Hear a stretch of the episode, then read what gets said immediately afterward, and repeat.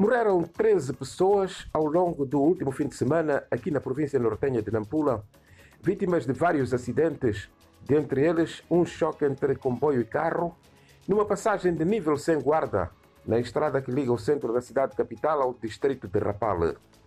Lamentavelmente, as autoridades em Nampula têm sido lentas na apresentação de dados oficiais à imprensa quando ocorrem acidentes facto que tem facilitado que nas redes sociais a especulação e desinformação tomem conta das pessoas. Na nossa manchete de hoje, carrega dor e luto por conta das mortes nas estradas que estão de volta a Nampula.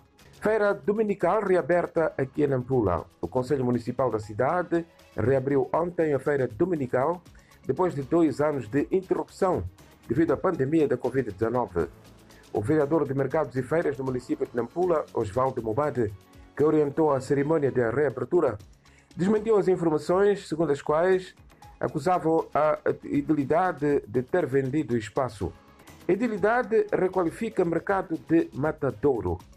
Está agendado para este ano o arranque das obras de requalificação de mercado 25 de junho, vulgo Matadouro, no bairro periurbano de Moatala, aqui na cidade de Nampula, segundo informação avançada pelo vereador de Mercados e Feiras, Osvaldo Momate uma medida que visa oferecer aos vendedores melhores condições de trabalho.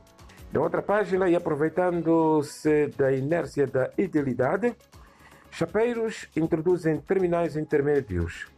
Estão ilegalmente em vigor terminais intermédios de transportes semicoletivos de passageiros, situação que ocorre da inércia das autoridades municipais de acabar com este fenómeno que está a lesar os municípios.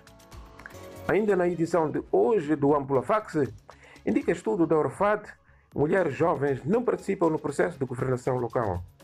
Um estudo da Organização para a Promoção da Paz e Desenvolvimento Humano, Orfad, de avaliação de nível de engajamento de jovens do sexo feminino no processo de governação local da região norte do país, que engloba as províncias de Nampula, Cabo Delgado e Diança, revela não haver participação deste grupo social.